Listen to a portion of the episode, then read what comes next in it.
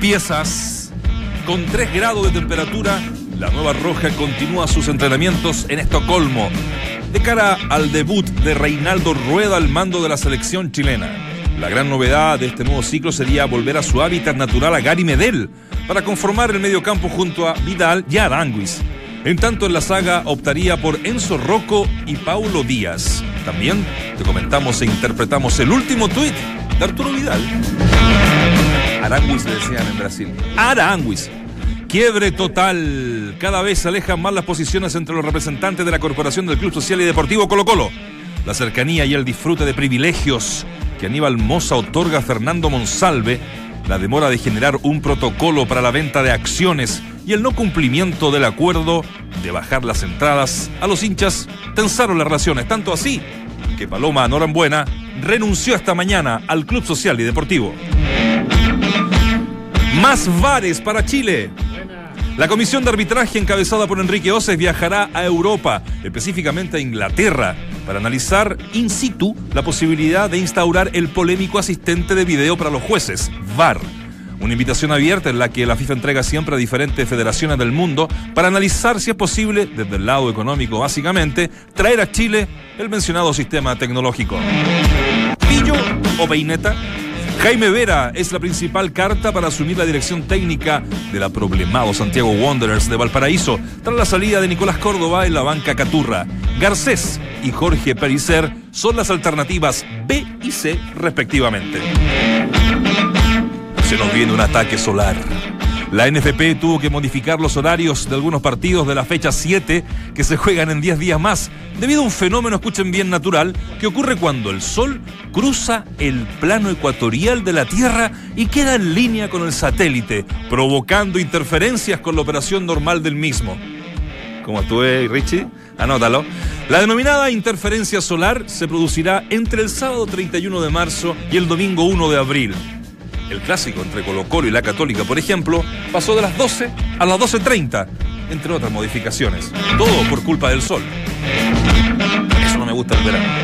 Bienvenidos al mejor panel de las 14. Bienvenidos a Entramos a la cancha en el Día Mundial de la Felicidad.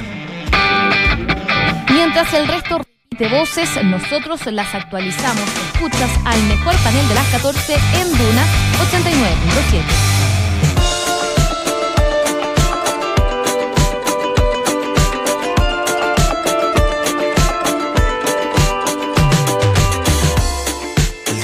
que te vi por primera vez, el cielo se abrió y todo cambió. Fue como si te conociera bien. No hacía falta hablar de nada.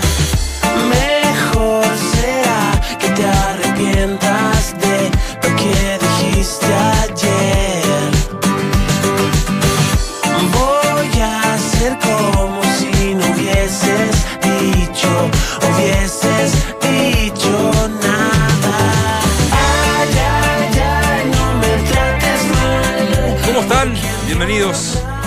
Panel más feliz de las 14 horas.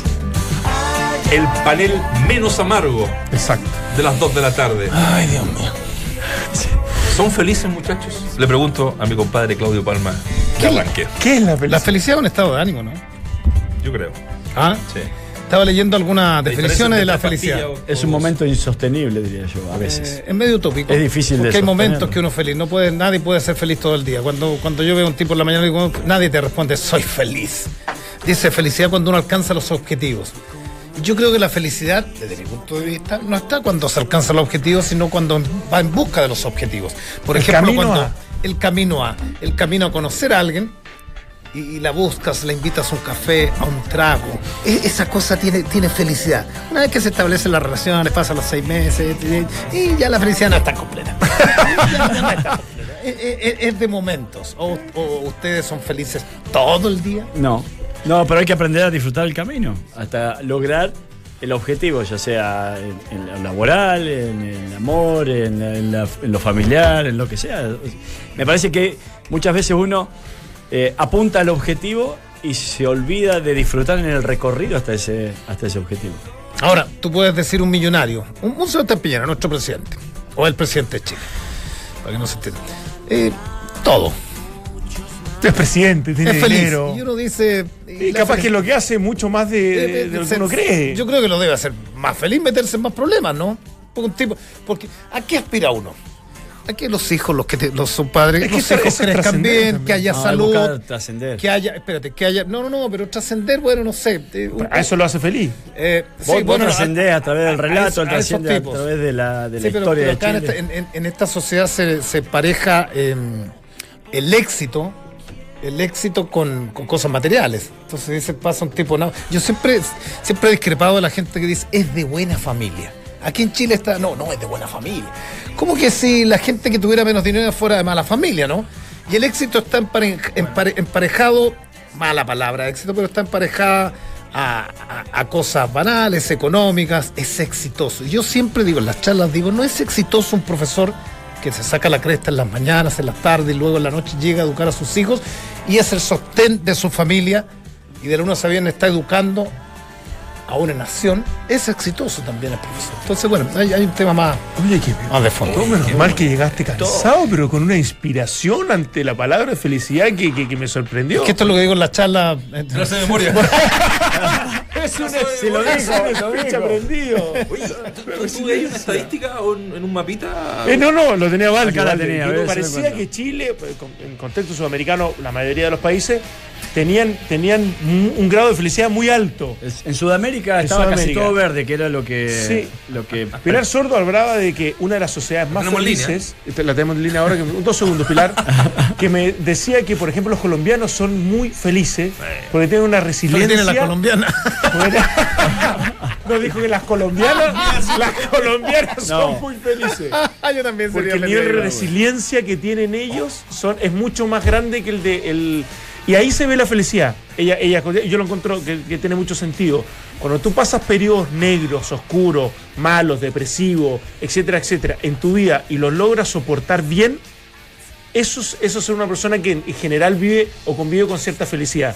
Porque si tú te va bien en el trabajo, si lograste algo importante, ¿eh? lo, lo más probable es que tengas euforia, que tengas como, como, como una felicidad muy grande.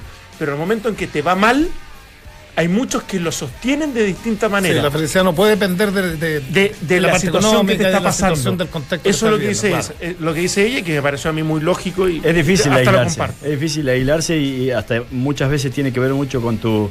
A mí me con pasan tu, cosas yo no- con tu influencia en la formación, eh, con tu influencia incluso genética, con las Sí, cargas sí, genéticas sí, que es porque hay, hay gente que está pasando momentos terribles y vos lo Y no le ves afecta tanto. y no, descubrís que, que está pasando por un momento. A lo eh, mejor no son felices, son alegres.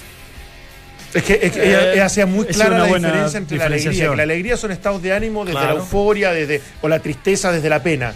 Pero la felicidad tenía que ver un estado permanente de enfrentar la vida. Me gustó. A mí, a me pareció Ahora yo estoy triste. ¿Qué tal estuve? Pero no, fue, no son ideas mías. ¿Saben qué? de Después del tweet, de que lo va a comentar seguramente nuestro conductor, después del tweet, ¿está bien dicho? Twitter. de- Tweet. Tweet. El tweet de, de Arturo Vidal, que de triste. Acá está el mapa. Después, después lo sigo aquí.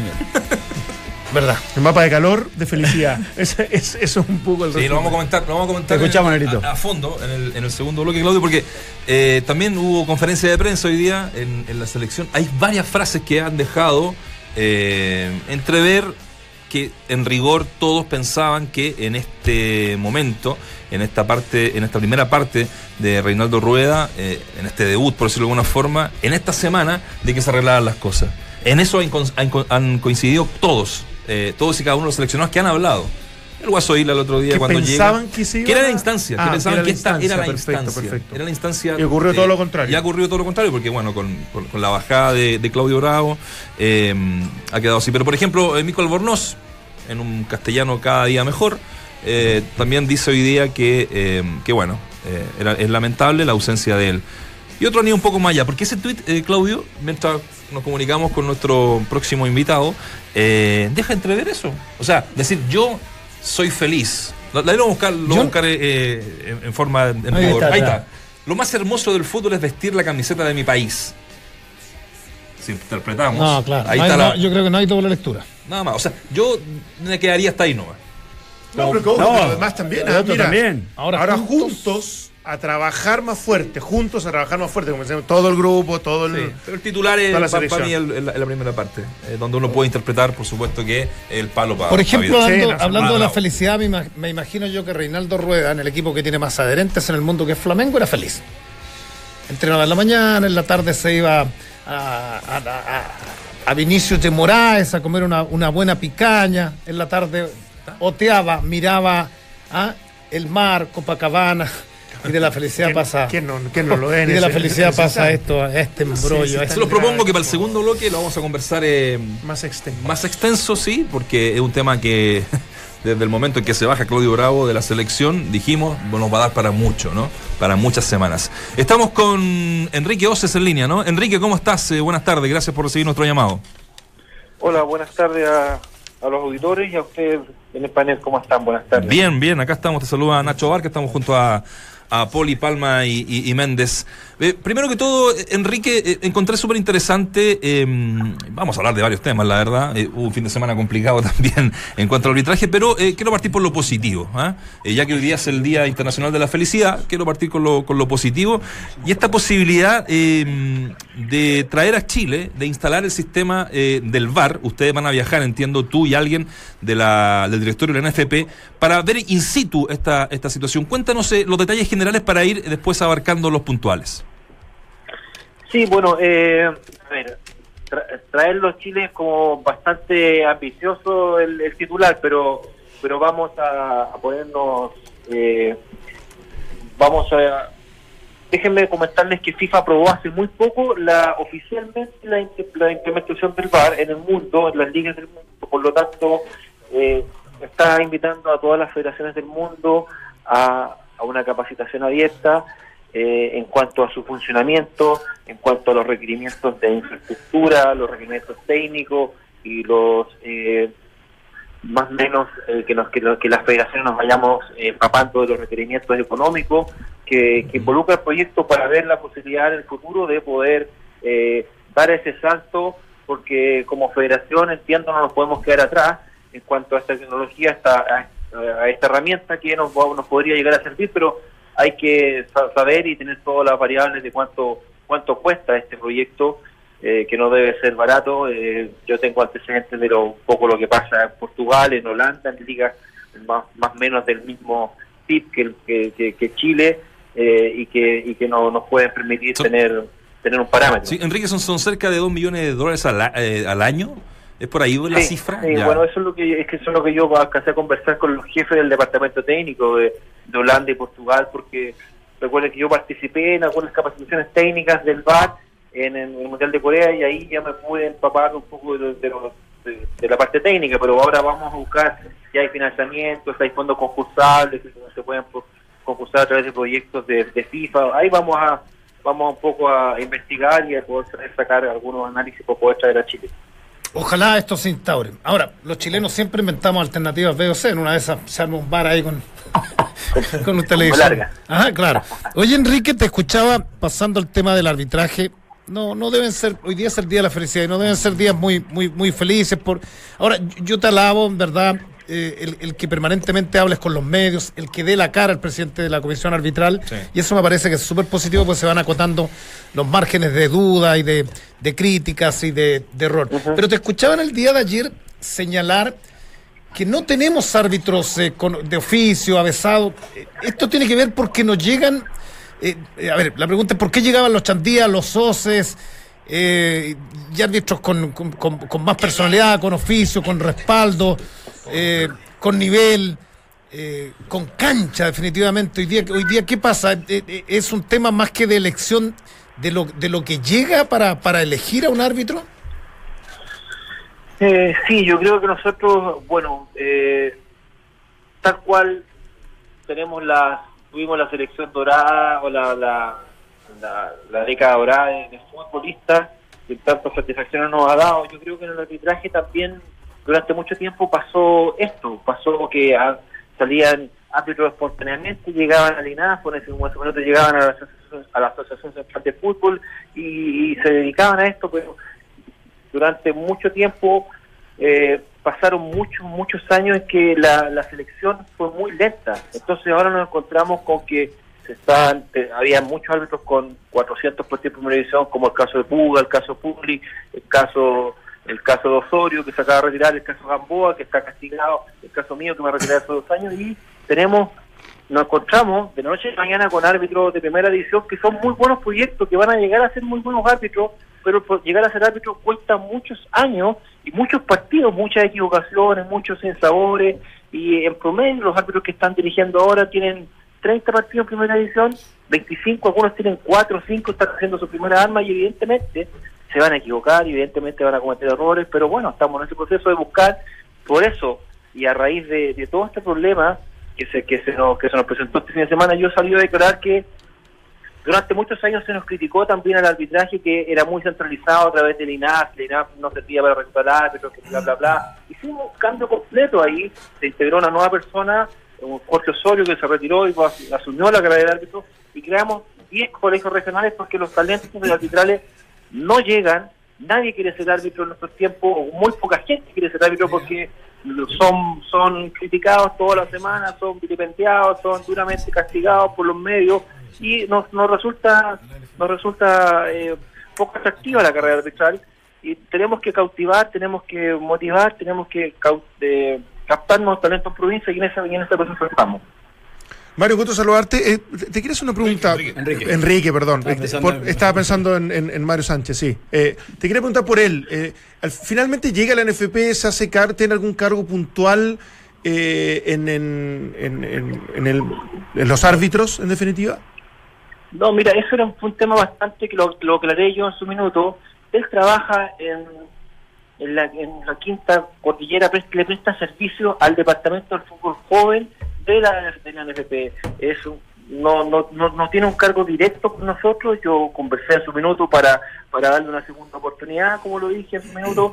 Trabaja en un colegio regional con niños preocupándose solamente de temas administrativos, la hora de llegada, los árbitros, como ustedes bien saben, la hora de llegada, la vestimenta los árbitros es algo muy importante, eh, tú lo habrás visto como jugador, nosotros tenemos- llegamos dos horas y media antes, tenemos que llegar en buenas condiciones, presentables, llegar en una planilla y todas esas, todas estas cosas. Menores se preocupa en todos los co- colegios regionales que son 10 en el país, tenemos un administrativo y en uno de ellos está Mario pero pero no tiene que ver con el desarrollo profesional de los árbitros. Los mejores talentos pasan al, al INAF, se capacitan en el INAF, eh, se becan en el INAF y luego pasan a las divisiones ya eh, de fútbol formativo en Santiago o, eh, o en Concepción o Antofagasta, donde tenemos las regiones, la- la- las captaciones más importantes de árbitros. Así que eh, esa es un poco la explicación que yo en ese minuto y te la, te la aclaro a ti también. Perfecto. Enrique, eh, un gusto saludarte. Eh, Hola, esta implementación de- del VAR eh, está recién en una etapa inicial para Chile, pero bastante más avanzada a nivel mundial. Sé, que es costoso.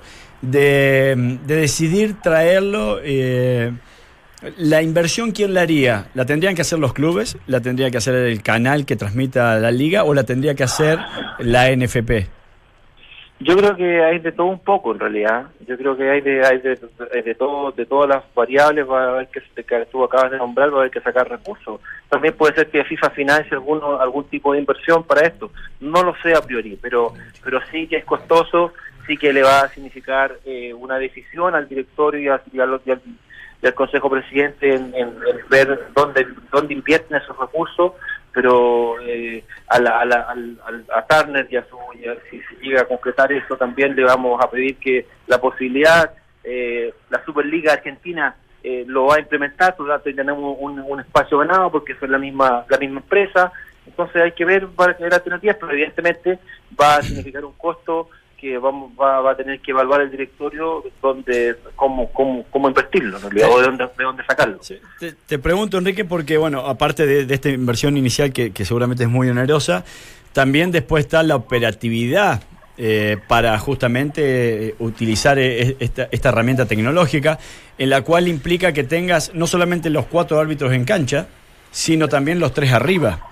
Y si recién no estabas hablando de que están bastante limitados por esta renovación del arbitraje, esto eh, pudiera ser bastante complicado de implementar también, digo, en, en el, en, el, eh, en el recurso humano que se requiere para utilización de esta herramienta. Sí, eso también es efectivo. Eh, ahora, esto se va a implementar de poder echar a andar. Estamos hablando del 2020, 2021, es algo lento. pero pero lo que tú dices es correcto, en realidad el recurso humano también es importante, eh, pero cómo lo hacen las- la- los otros países que ya están en esta etapa, en realidad lo están, lo, lo están implementando. Tienen una central de VAR, que no, no, no están eh, todos los árbitros de cancha y los árbitros de VAR Ah, van, a perfecto. todos los- van, van al partido. Hay una central de VAR, por ejemplo, en, en, en Hamburgo, creo que está la de Alemania, donde los árbitros pueden hacer uno o dos partidos seguidos, en realidad. No tienen por qué Perfecto, eh, cambiarse eh, o... si bien se necesita recurso humano, es menos el recurso de VAR que el recurso de los árbitros eh, en cancha. Enrique, ¿ha, ha- ha habido ya alguna evaluación eh, estadística, digamos, de los resultados del VAR en algunas ligas? Te digo, ¿ha bajado de Sí, tanto sí. porcentaje la cantidad de errores, etcétera, etcétera? Mira, aunque ustedes, aunque ustedes se rían o no les parezca, no les parezca el número duro por parte de FIFA de 800 partidos que están que, que está implementado este sistema ya en el mundo, eh, el, el árbitro acierta en promedio en, en ligas que no está eh, eh, implementado el VAR el 93% de sus decisiones ¿Ya? son correctas. Y, en, y con el VAR, en las ligas que está el VAR, ese porcentaje sube a un 98,9%, casi a un 99%. Mira. Es un dato duro que tiene FIFA que, que, lo, que, lo, que lo entregó hace muy poco tiempo. Otro dato importante es y el, el- el estigma de saber que el VAR demora mucho en las renovaciones. Mm, sí. otro, es otro, es otro número duro que ya está, en el cual los el, eh, en las ligas que se ha implementado el VAR, eh, en promedio las renovaciones por tiros libres son alrededor de 7 minutos y medio a 8 minutos. En, en saques laterales son alrededor de 5 minutos. En los cambios son 2,57 minutos que demora cada partido en, en cambio. Y en la utilización del VAR, en promedio, son 55 segundos. Ya, mira. En promedio. Pero Enrique, el otro día me tocó hacer la Bundesliga, que, que- te pongo un ejemplo, ¿no? Eh, eh, y, y existió un posible penal que no, que- que- o sea, que el, el árbitro central lo desestimó y continuó el juego. Y después de como 3, 4 minutos aproximadamente, viene la interrupción por la sugerencia de la gente del VAR de que pudo haber existido el penal. eh, cuando el partido se seguía desarrollando eh, en su curso normal, va el árbitro a- al, al visor que tiene abajo, desestima la sugerencia del VAR y, y continúa el partido, pero la interrupción estuvo después de cuatro Sí, minutos. Sí, estuvo, pero no, pero pero el tiempo que estuvo parado eso, no, en promedio fueron 55 segundos. Eh, es lo que es lo que la- lo- las cifras que nos entregaron. Y lo otro que me entregaron, que es un dato súper importante también, que de, de los 800 partidos, en 640 y tanto no se tuvo que ocupar. O sea, de los de, de todos los partidos de la liga se, se ocupa eh, en algunos específicos, no en todos. Claro, sí. Enrique, ya para ir terminando, porque sabemos que tienes un compromiso Sí. y agradeciendo estos, estos minutos. Lo último, eh, sobre esto que, mm, que pasó el fin de semana, básicamente eh, me quiero centrar en, eh, en el informe sobre la, la actuación en- de, de, de Pa- de Pablo Guía el fin de semana, que fue, que fue expulsado. Eh, cuando tú comentas, le daremos una segunda oportunidad, ¿a a qué te refieres con eso? ¿Que no va a ser castigado? ¿Que le van a dar poca fecha? No, no, no, yo, yo, yo lo que insisto eh, o insto a todos los, los, los jugadores y los cuerpos técnicos, uno entiende y uno también estuvo en la cancha, eh, que uno sale, en- en- entre comillas, caliente después de un partido porque siente subjetivamente que puede ser perjudicado. No, por aquí fue objetivamente. O, Claro. Sí, claro, pero, pero, pero en general, eh, subjetivamente que puede ser eh, criticado o perdón, perjudicado y eh, no hace unas buenas declaraciones Mm. como corresponde que sean un poco incendiarias. Claro. Nosotros entendemos eso, pero a, a- a darle una segunda oportunidad nos referimos a que el día lunes, posterior al partido, ya haciendo la reflexión, se continúe eh, con este tipo de, de declaraciones que no aportan mucho, que ensucian y que, que generan dudas que, y que no, no son ciertas en general y que, y que lo único que hacen es, es perjudicar la actividad en su, en su conjunto. Eh, cortito, Enrique, ahora sí que la última, di- discúlpame, pero es que no, no quería que, que te nos fueras del contacto sin, sin contestar esto. Escuché hoy en la mañana que Colo Colo iba a presentar una denuncia formal por, eh, por haberse sentido perjudicado en el último partido. ¿Qué significa esto para ustedes o qué acciones tom- tomará el, el colegio arbitral? en Eh, a no esto? lo sé. No lo sé qué denuncia puede ser. El club está está en su juicio, está en su pleno derecho de, de- de emitir la denuncia que quiera, pero no sé el contexto. Nosotros somos un ente autónomo, independiente, eh, hacemos nuestra evaluación en forma independiente de lo, de lo que dice la prensa, los clubes, por lo tanto, eh, puede presentarla, pero no, no, no sé a qué se referirá ni qué buscará. Perfecto. Perfecto. Enrique, muchas gracias por estos minutos con Entramos a la Cancha. Bueno, no, a su, a su, a su disposición, cuando gusten. Eh, lo hemos tratado en- durante esta gestión, a lo mejor no han salido los mejores arbitrajes del, del mundo, pero hemos tratado de siempre darle la cara y decir Sí. por qué Sí. pasan tales Sí, situaciones eso es durante muy- el campo de juego. Lo hemos valorado siempre, así que te agradecemos. Muchas gracias, Listo, que Enrique. estén bien. Chao, saludos. Gracias, Enrique. Chao.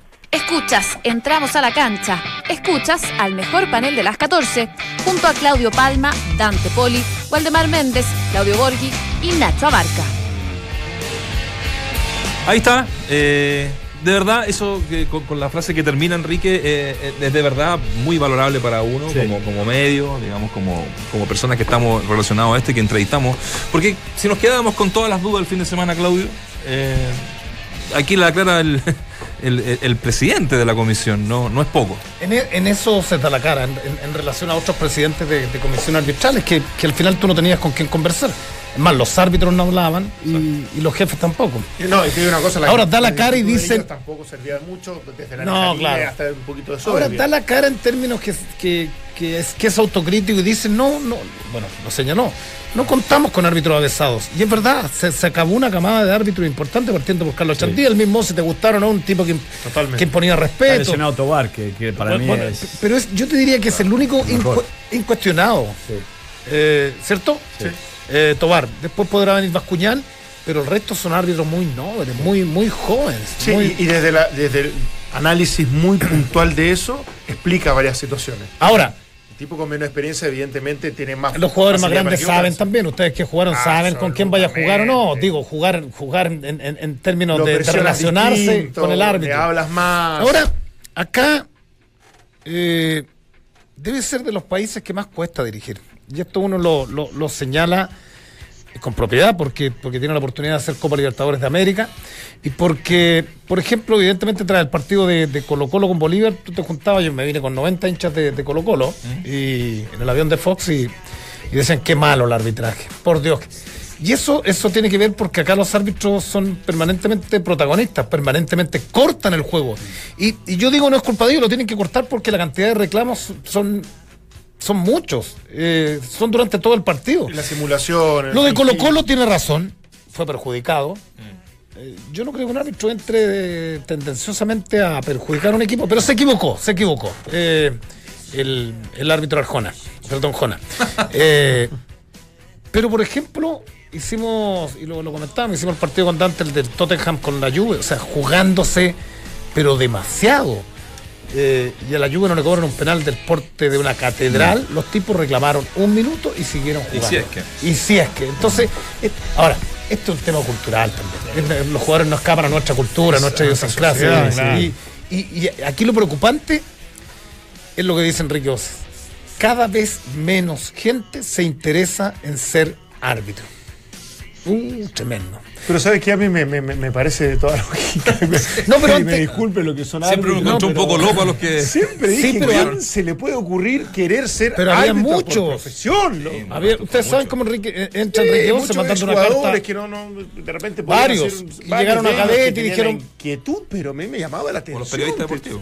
Te soy Es que sincero. muchos exjugadores eh, ven allí una posibilidad de desarrollo laboral, Claro, primero, claro. De segundo, hasta incluso una posibilidad de llegar a, a- a un, A un mundial. mundial, de No ser protagonista, de vocación, estar- pero sí estar ligado a algo que tanto en gusta. que- Sudamérica, Copa Claro, Libertadores. exacto, sí. está bueno. Ahora, qué bueno que ven el bar. Oye, sí. Sí, sí, Sí. eso, eso. Yo- Sé que va a ser difícil por un tema económico y de presupuesto. No lo van a implementar. Pero, y, y es Por probable que a lo mejor no resulte, pero la tecnología al servicio de que sea más justo Plata. un partido y un resultado, a mí me parece Oye.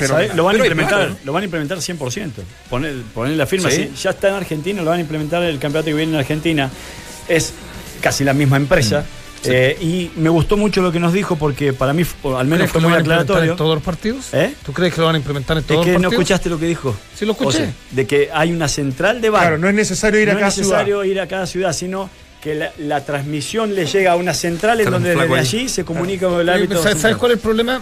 Eso menos le gustó el negro. Eh, eso va, a terminar mucho. cobrando No, un partido. ¿Sabes cuál es el problema? lo Que los tipos, que los Le van a tipos- cortar los cables. Si ya había centralismo, con esto ya la cagó. los tipos, los tipos que van a estar en la central, va a haber que despertarlo en varios partidos. ¿Por qué? ¿Y cómo? Si los partidos del fútbol chileno para dormir, se van a dormir hasta los tipos del No, bar. pero hay que tenerle alguna. Ese es algún- el día de la Algún felicidad, cafecito. por favor, ponte algún el cafecito. modo. No sea tan amargo. No, es que no es que En el sea día de la felicidad. Para mí, el fútbol chileno, y esto lo digo en serio, está en una etapa.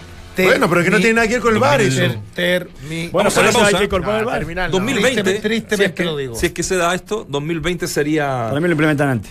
Eh, no, no, lo- lo- me lo dijo Enrique por, por interno, se me olvidó preguntarle, pero más o menos sería el 2020 porque, bueno, hay que... Eh, Sí, no, hay una que por etapa, digamos, van a, Estamos van a ir ahora a ver de qué se trata, Sí. si es posible traerlo. La capacitación. es tirar líneas con los dos palos verdes Sí.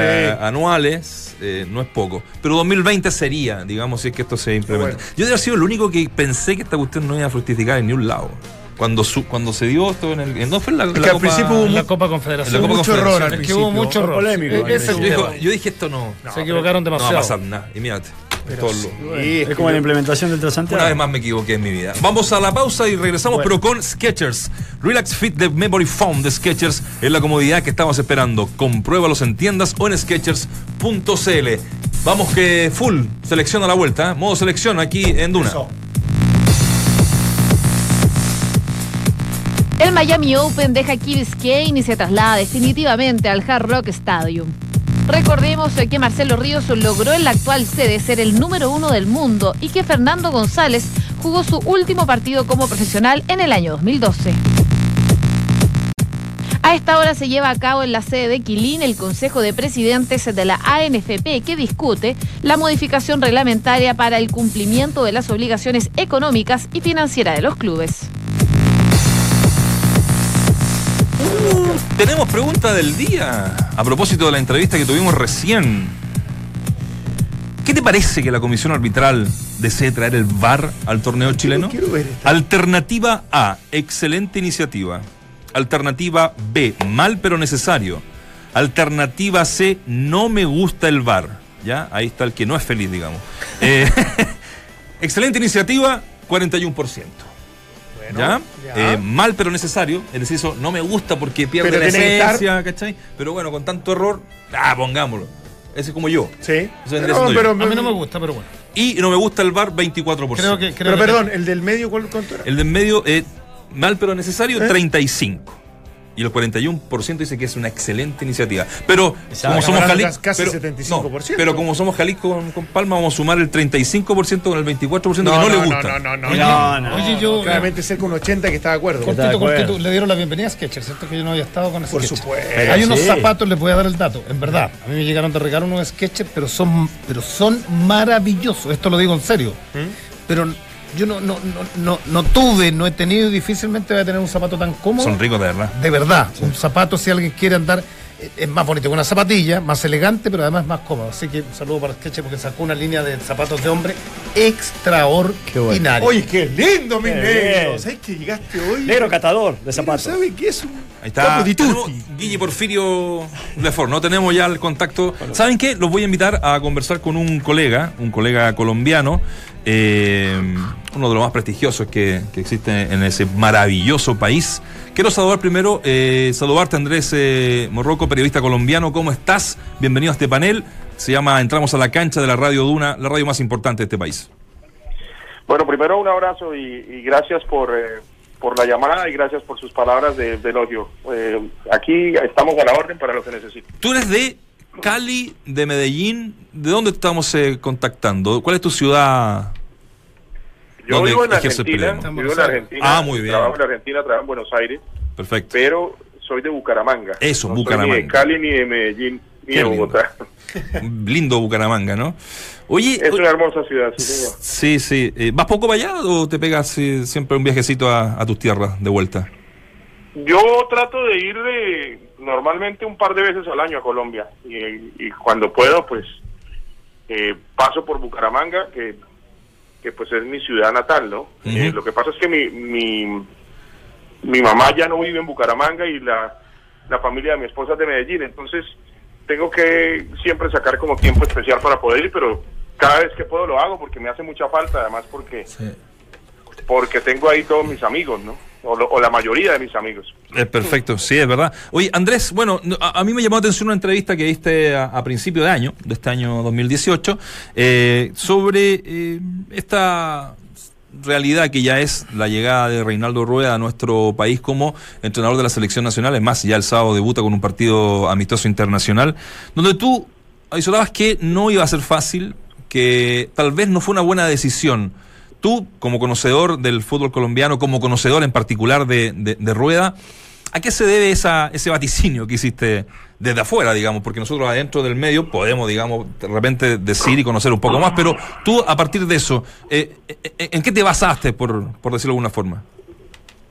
Bueno, me baso en eh, el feedback que tengo gracias a, a lo que hoy pasa a través de, de las redes sociales y a través de, de, las noticias que, que, que uno a las que uno puede acceder eh, por la televisión, bueno, por todo lo que usted quiera, o sea, por los medios de comunicación donde yo trabajo además.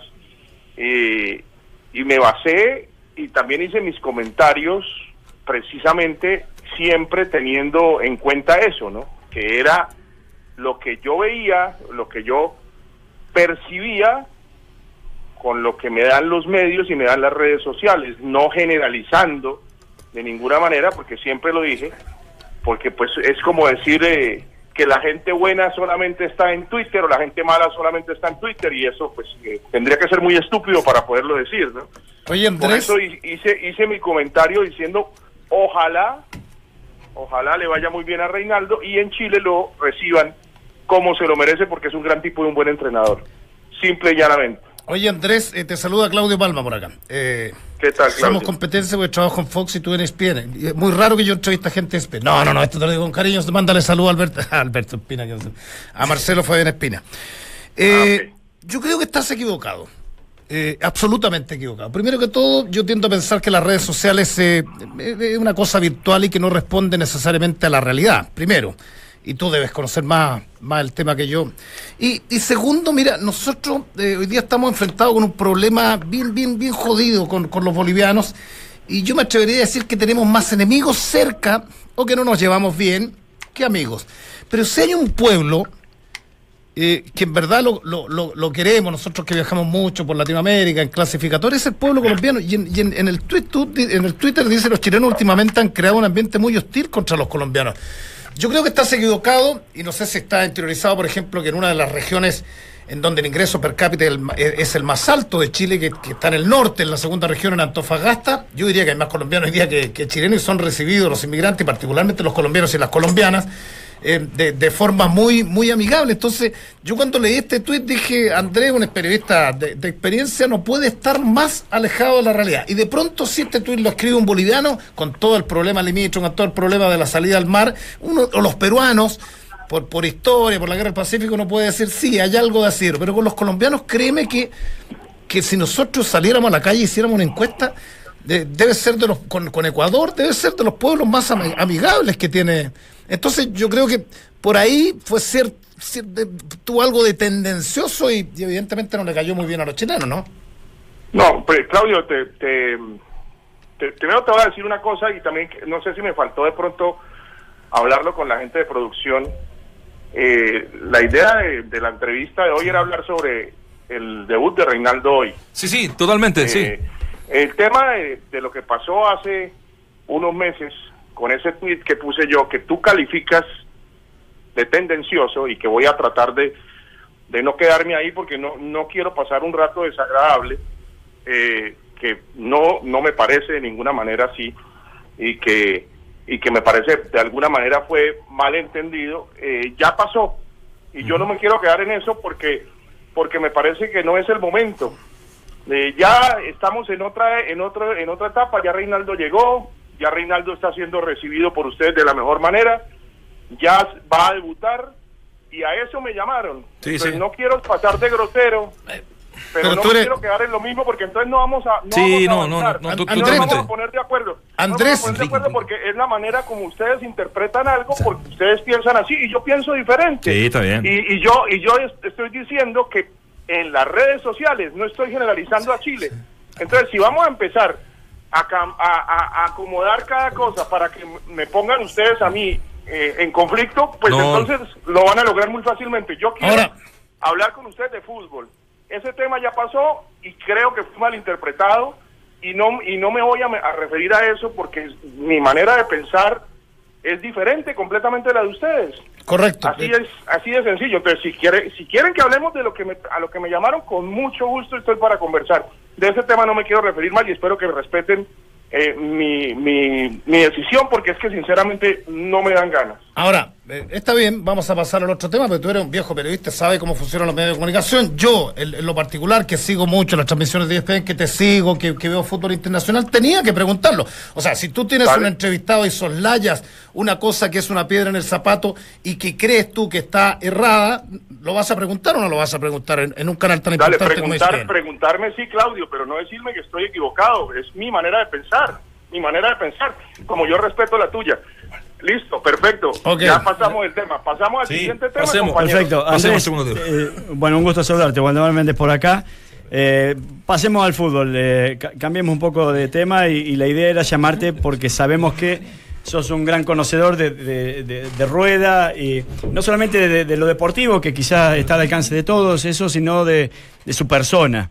Y, y acá se has eh, suscitado una situación bastante complicada entre entre eh, el portero, capitán eh, Bravo y este Claudio Bravo, eh, y otros compañeros que fueron convocados, en el cual quizás también se identifica quienes están trabajando hoy por hoy con Rueda, con Arturo Vidal. Hay dos, referentes muy importantes allí que están enfrentados por algunas cosas que se dijeron este, ante la no clasificación de, de Chile al Mundial y sobre todo la señora Bravo, por allí encendió un poquito la mecha. Y, eh, ¿Cómo pensás que va a, resolver esto Rueda? Él es tajante en su idea y no va a transar por más que sea Bravo y Vidal y quede alguno en el camino, o tratará de alguna manera de acercar posiciones para poder sumarlos. A mí me parece que Reinaldo es un tipo conciliador, ¿no? Eh, muy inteligente, eh, que maneja muy bien los grupos y precisamente en otra entrevista que, que- tuve hace algunos meses también hablaba yo de eso, que me parecía que Reinaldo eh, se, había, se iban a llevar un técnico muy capaz y, y que entiende claramente que el futbolista hoy debe ser tratado de otra manera. El futbolista de hoy es, es diferente, ¿no? Eh, esto, este mismo mare magnum del que hablamos de las redes sociales y de lo que está pasando nos ha eh, dejado enfrente de un, futbolista que, reacciona completamente diferente a como nosotros, digamos, los que tenemos cierta edad, estábamos acostumbrados, ¿no? Y, Reinaldo lo entiende perfectamente. Reinaldo es un tipo muy preparado eh, y que me parece que además es muy tranquilo. Entonces yo confío mucho en que ese tipo de inconvenientes se los va a saber resolver. Y además porque él entiende que son jugadores muy importantes, ¿no? Estamos hablando de, de uno de los mejores porteros del mundo, eh, en el caso de Claudio Bravo, y un jugador muy importante y muy, muy interesante desde todo punto de vista para cualquier, para cualquier técnico. ¿Cómo no va a querer Reinaldo tener a Claudio Bravo? Andrés, yo supongo sí. que yo supongo que Reinaldo le va a dar el tratamiento que, que, que corresponde con mucha inteligencia, con mucho tacto, para poder contar seguramente más adelante con Claudio otra vez con la- en la selección, ¿no? Seguramente. Andrés, te quería preguntar, ¿qué, qué podemos esperar de estos partidos amistosos desde la mano de rueda?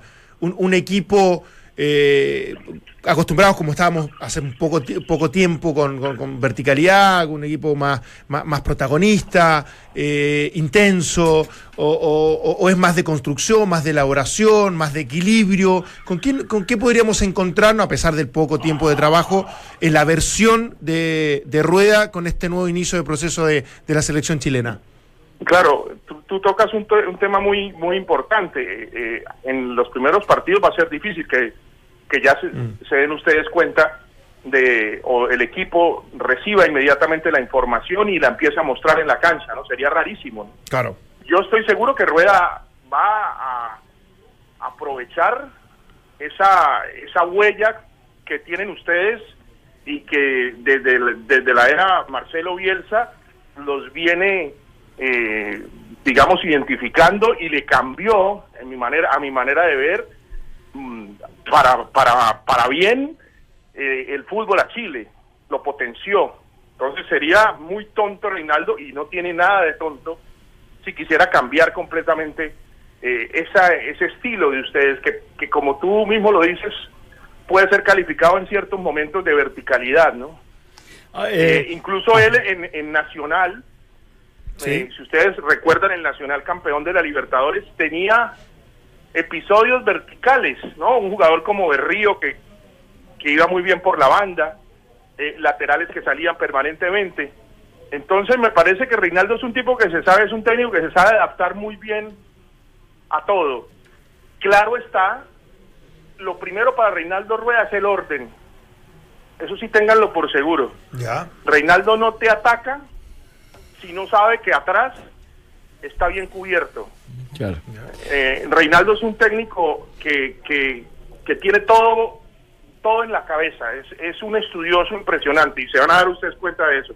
Entonces yo creo que le, le va a servir mucho a Chile para, para no perder su idea, pero para de alguna manera también hacerse más fuerte eh, y más equilibrado en términos de contención. Eso es lo que a mí me parece. Ahora, eh, Andrés, eh, eh, acá se ha dado algo que, que es histórico, ¿no? La- las dos Copas Américas, eh, en lo cuales eh, los jugadores tienen una jerarquía muy diferente a- a- al inicio de este proceso, en el cual Chile, lamentablemente para Chile, no había podido ganar nada eh, en, en esta, en este tipo de campeonatos.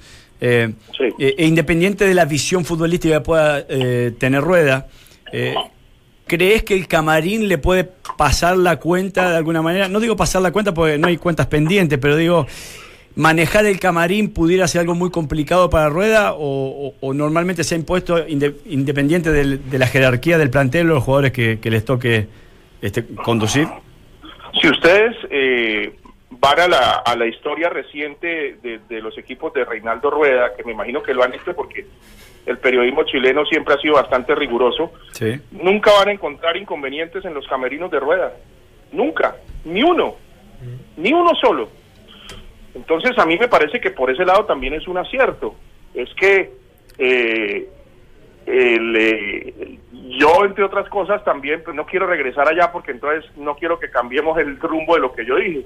Pero cuando yo hablé, que me pudieron haber malinterpretado muchas cosas, yo decía, entre, entre otras, también estaba hablando desde el punto de vista de Colombia, de lo que para Colombia era perder a Reinaldo Rueda como una Opción. de las Alternativa. posibles Alternativa, opciones claro. alternativas después de Peckerman, porque para nadie es un secreto.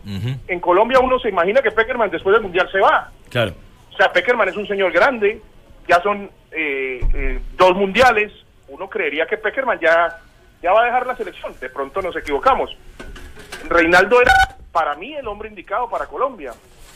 Entonces, eh, eh, también eh, ese comentario mío tenía mucho que ver con eso. Lo que pasa es que eh, de pronto no sonó de esa manera, pero, pero a lo que voy yo es que eh, Reinaldo es un técnico fantástico. Ustedes se han hecho con un, excelente técnico. O sea, yo nunca dije no será una buena decisión para Chile, porque al contrario me parecía buenísimo para Chile. Decía yo, entre otras cosas, porque también conozco a Reinaldo. Yo sabía que Reinaldo quería volver a Colombia.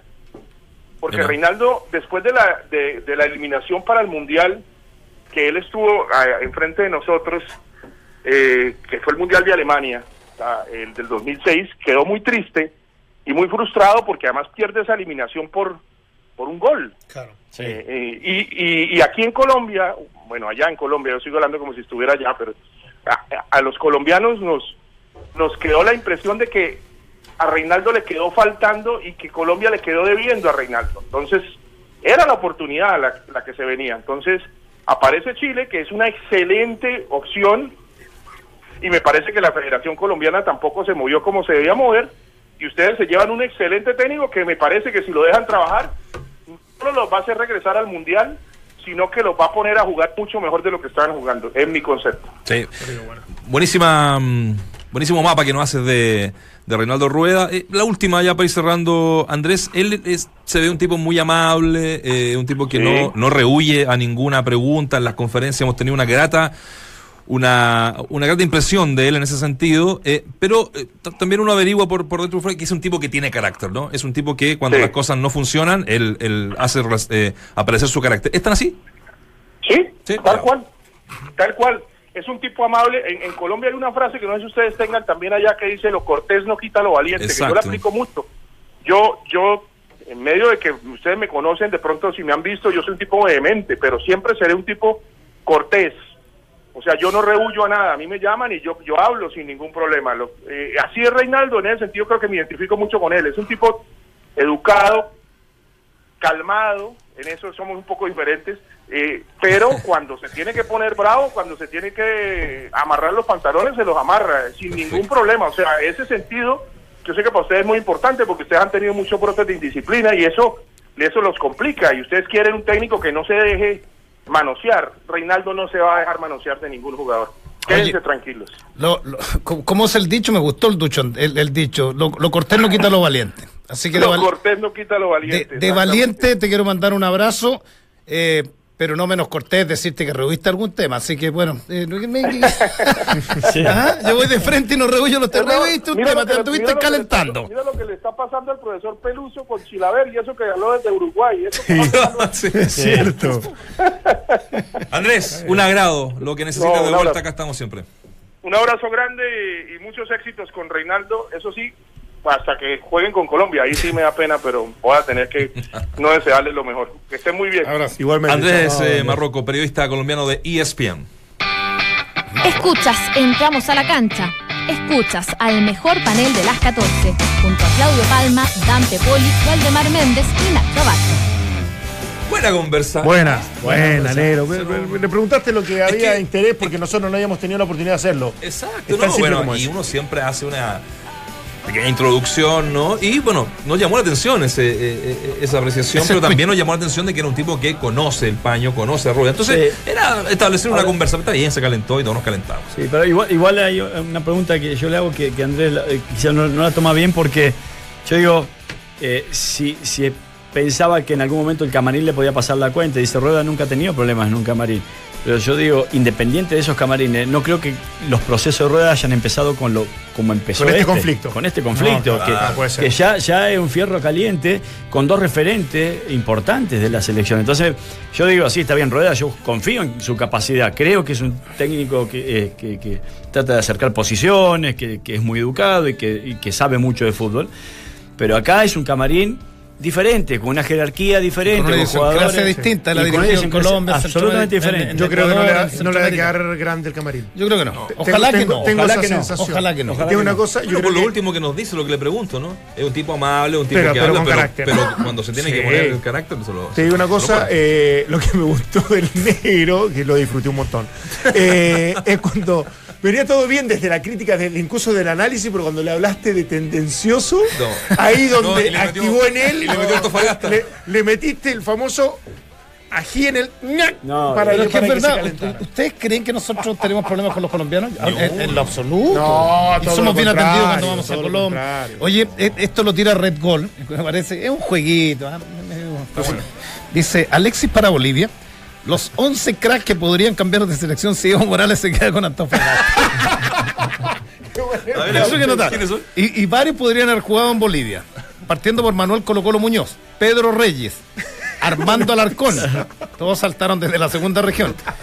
Eh, podrían tener a Christopher Toselli, a Eric Pulgar, Pulgar. Junior Fernández y Alexis Sánchez.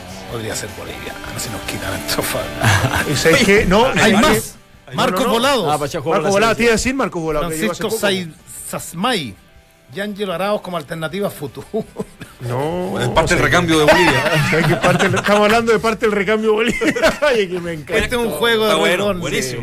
me. ¿Qué hora es? Eh, Nos quedan tres minutos. Alcancemos a escuchar una, una de Pedro Pablo Hernández en la conferencia que dio hace una hora más o menos. Está que menos negro, güey. a partir de esta automarginación de Claudio Bravo.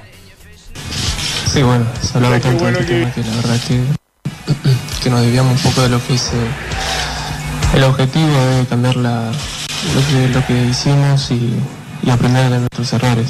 Creo que en este momento eh, nos encuentra Claudio para, para dar su- su- sus razones y su motivo por el cual no se está ausente de la selección, así que creo que lo que, que lo que estamos trataremos de hacerlo mejor y, y dar el máximo para, para encaminar este nuevo proceso y en el cual lo encuentre de la mejor manera y, y podamos acceder una mejor versión y bueno, como te dije anteriormente, aprender de los errores que tuvimos y no y que no se vuelvan a repetir y bueno, tratar de poner la selección donde, donde siempre estuvo. Entramos a la cancha. Duna 89.7. Aprovechemos estos dos minutos que nos queda de programa, muchachos. Se los dejo en la mesa. ¿Les parece esto de que, y lo más probable, ¿ah? que eh, Gary Medel vuelva? Y es lo que hace, digamos, todas las Bueno, semanas buen en, tema de en- en su ese. equipo. Nos va a quedar poquito tiempo, pero la podemos dejar para mañana también. No, es que Eh, yo cuando hago estos temas profundizo. Analizo. Si, si no son más de cinco minutos no puedo hablar. Perfecto. A mí me parece espectacular. ¿Sabes por qué? Porque ya. Esto es Me como. puse Marocco para mis cosas. eh, El nuevo concepto del programa. esto es como. Me puse Marocco. Es- Esto es como cuando llega un nuevo gerente a uno de los hoteles más importantes en Nueva York y, y funcionaba todo y el gerente pide que bajaran eh, un- una lámpara de, de- de- de cristal hermosa que lo bajaran dos centímetros. Entonces le preguntan ¿y por qué? Bueno, para que se note mis manos.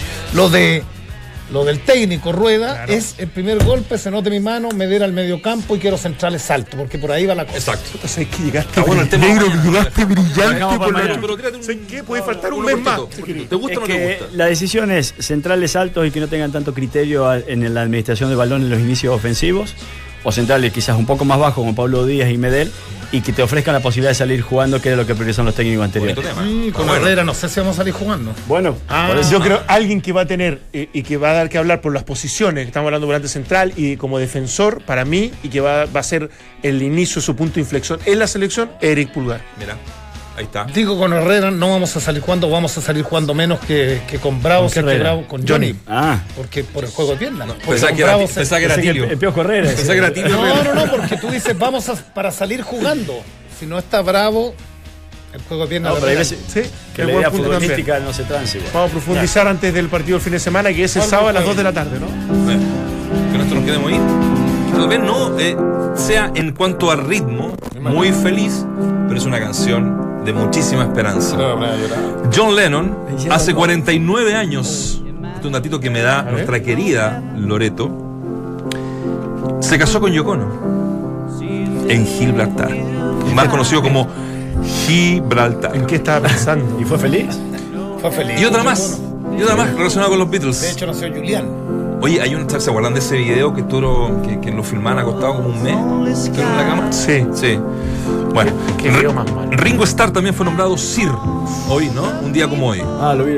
Así es que, bueno, nos vamos con esta canción que es un poco lenta, pero que habla de la esperanza. Rich, no me pongas esa cara, por Rich. Pero, pero yo les dije, elíjanse una más. No, más pero está bien. Es que- Imagínate un mundo mejor. Imagínate no- un mundo feliz, Claudio. a- Exacto.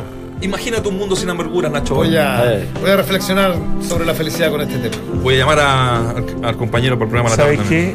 Puta que me, me gustó tu ¿Me presencia. viste Ya, claro? vamos. ¿Me viste claro, negro? Negro, Bueno. viste justo y preciso. Chabela. Chau.